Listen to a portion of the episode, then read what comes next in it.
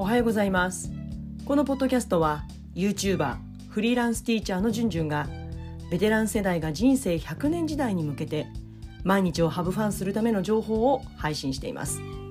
ポッドキャストではちょっと肩の力を抜いてその週にやったことや考えたこと気になることをお話ししていきます。それでは行ってみましょう。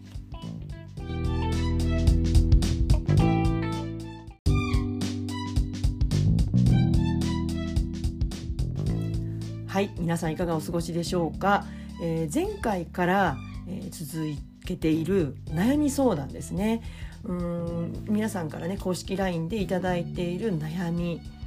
と過去の私の悩みが本当に重なることがすごく多くって、まあ、それをね是非このポッドキャストでシェアすることでなんかより多くの方の何かヒントになるんじゃないかなって。これはもうケースバイケースなんですよねこの手立てっていうのは。うん、教師も違えば子どもも違うわけですからどのやり方がヒットするかはわからない、うん、だからいくつかねこう手立てを持っておくことってすごく大事だと思うんですよね。手立て1個だけだとそれダメだったらもうどうしましょうってなっちゃうじゃないですか。だから私はなんかね自分がこういうことをなんか自分の悩みを解決するのにこう実験のつもりでやるんですよね。あこれちょっとやってみようって。うまくいかなかったらまた方法を変えればいいとか。うまくいかなかったら全部教師が引き受けるんじゃなくってちょっと子どもたちに相談する。これちょっとうまくいかないんだけどどうする？っていうふうにちょっと投げかけるっていうこと、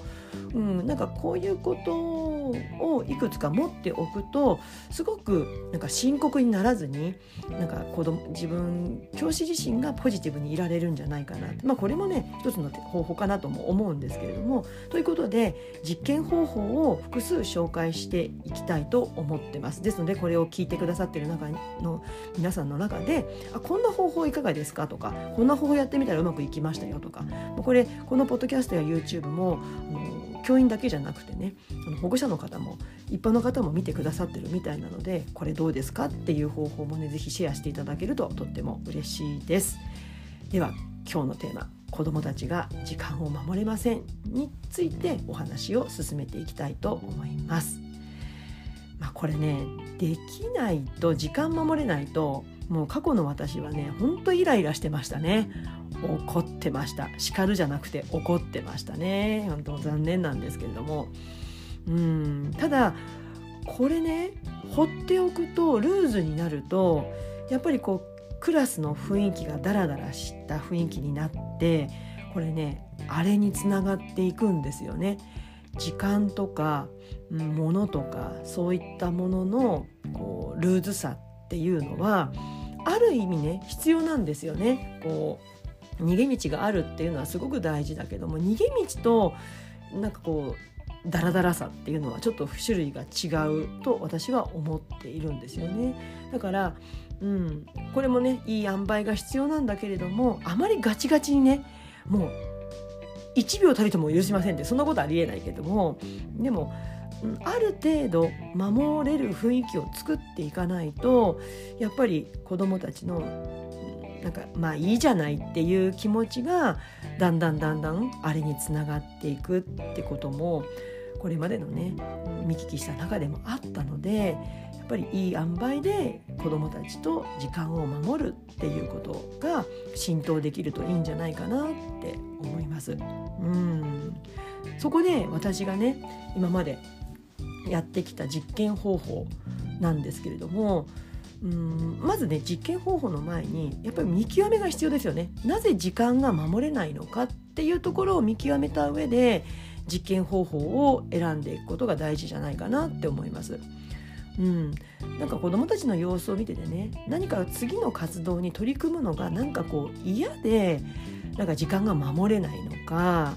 それとも何かに夢中になっていて時間を忘れてしまうのかっていうところ、うん、だからもしかしたらこう次の活動が何か嫌だとかなんかこう学校生活そのものがなんかこう気が乗らなくってなんかダラダラしちゃって時間が守れないっていうならまた違う手立てが必要になってくるんだけどなんかこう夢中になってしまってついつい時間を忘れるっていうのであれば、まあ、次の実験方法が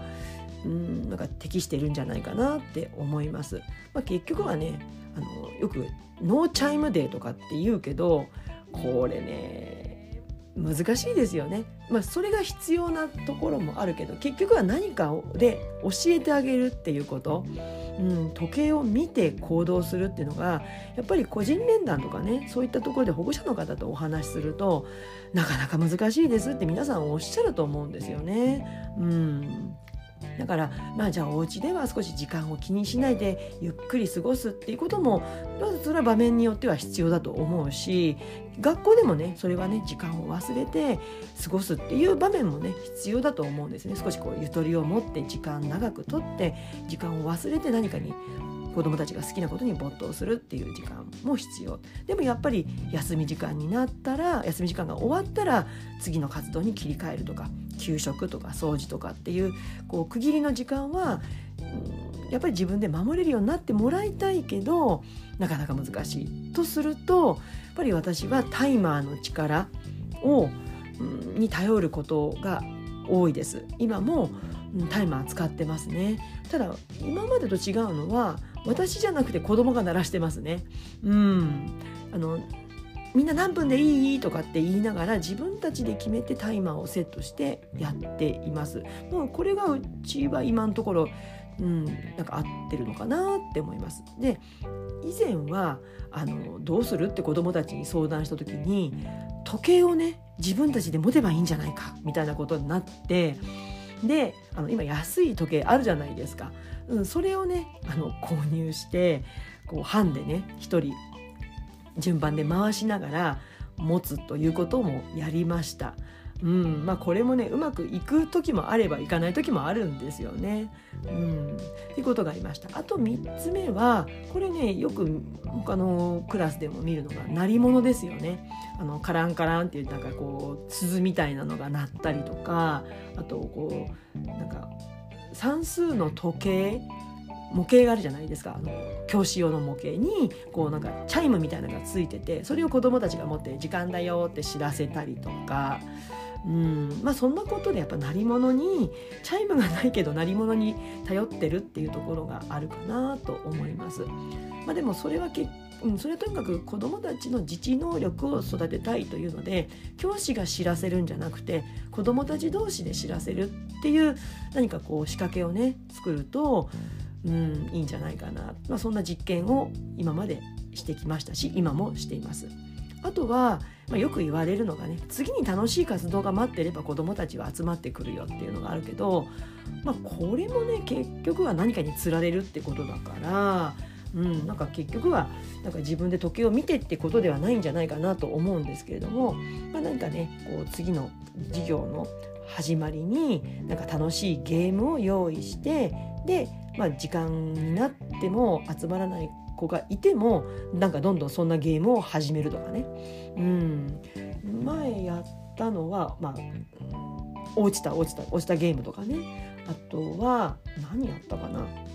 うん、算数だとパッとフラッシュカードを見せて答えいくつとかっていう、まあ、そうするとパッと集中しますよね。まあ、一石二鳥かな。算数の勉強にもなるし集中力をこうグッと